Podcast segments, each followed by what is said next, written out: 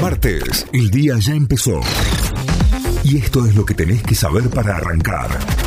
En Notify. Con temperaturas muy por encima de la media, marzo batió récords históricos. Según datos del Observatorio Meteorológico, la novena ola de calor del verano superó el promedio histórico de temperaturas máximas por 8 grados.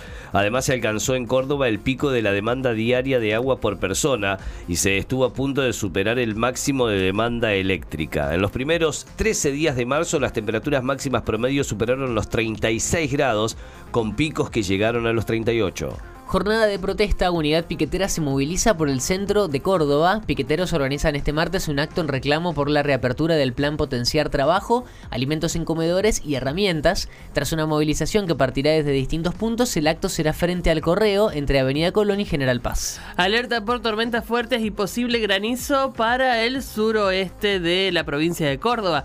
El Servicio Meteorológico Nacional renovó este martes el alerta amarillo por tormentas fuertes para la zona suroeste de la provincia el área comprendida por el aviso abarca además el sudeste de la provincia de Buenos Aires, el norte de La Pampa, San Luis, el este de San Juan, el sureste de Catamarca, Tucumán, norte de Santiago del Estero, centro de Salta y centro y este de Jujuy. Tiré del gatillo y no salió, sostuvo Sabac Montiel. El acusado de intentar matar a la vicepresidenta Cristina Kirchner habló con la producción del programa de Gustavo Silvestre y dijo que quiso terminar con la vida de la ex jefa de Estado en represalia por la situación del país. Con dos empates terminó la séptima fecha en el cierre de una nueva jornada de la Liga Profesional. Colón igualó 1 a 1 con Newells, mientras que Vélez empató 1 a 1 también frente a Platense. Al cierre de la fecha, San Lorenzo es el único líder con 16 puntos, seguido por River con 15 y Defensa y Justicia con 14 unidades.